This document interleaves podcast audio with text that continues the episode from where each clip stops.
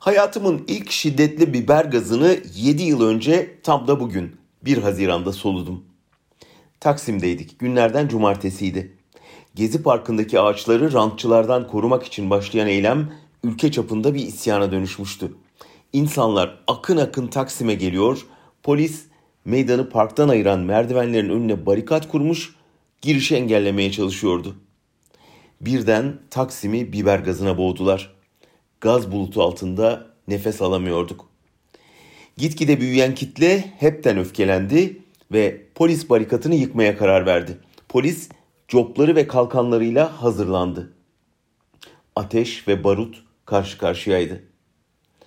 Fakat tam saat 16'da beklenmedik bir şey oldu. Polis aniden meydandan çekiliverdi. İnsanlar zafer çığlıklarıyla barikatları yıkıp alanı doldurdu. O an ne yaşandığını bir süre sonra dönemin Cumhurbaşkanı Abdullah Gül'ün danışmanı Ahmet Sever'in kitabından öğrendik. Meğer o gün kan döküleceğini hisseden Gül önce İstanbul valisini aramış, barikatı kaldırın talimatı vermiş. Vali başbakanı ikna edemiyorum lütfen siz devreye girin demiş. Bunun üzerine Gül o dönem başbakan olan Erdoğan'ı arayıp kısa bir tartışmadan sonra ikna etmiş, polis çekilmiş. Bu tür uzlaşmaları yenilgi sayan Erdoğan kısa süre sonra polisi bu kez hem de vur emri vererek tekrar alana sürdü ve parkı geri aldı. Bir süre sonra da Cumhurbaşkanlığını Gül'den aldı ve onu tasfiye etti. Bugün ABD'de de gördüğümüz gibi sorunları şiddet kullanarak çözmeye yatkın liderler, önlerinde siyasi engeller, yasal frenler de olmayınca öfkeyle yönetiyorlar. Otoritelerinin sarsılmasındansa ülkeyi ateşe vermeyi göze alabiliyorlar.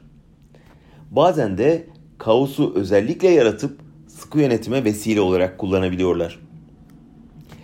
Böylesine bir yönetim tarzı karşısında örneğin Atlanta Belediye Başkanı Lance'in değişim istiyorsanız gidin oy verin demesi yetmiyor artık. Oy sandığı tüm dünyada itibarsızlaşıyor, işlevsizleşiyor. Bizim 7 yıl önce Gezi'den ve bugün ABD'den öğrendiğimiz şey şu.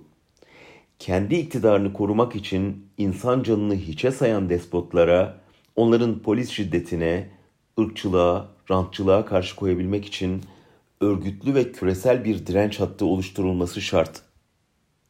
Dün Berlin'den Londra'ya dek yayılan protesto gösterileri baskı altında nefes alamaz hale gelen dünyanın birbirinin nefesine muhtaç hale geldiğinin kanıtıydı.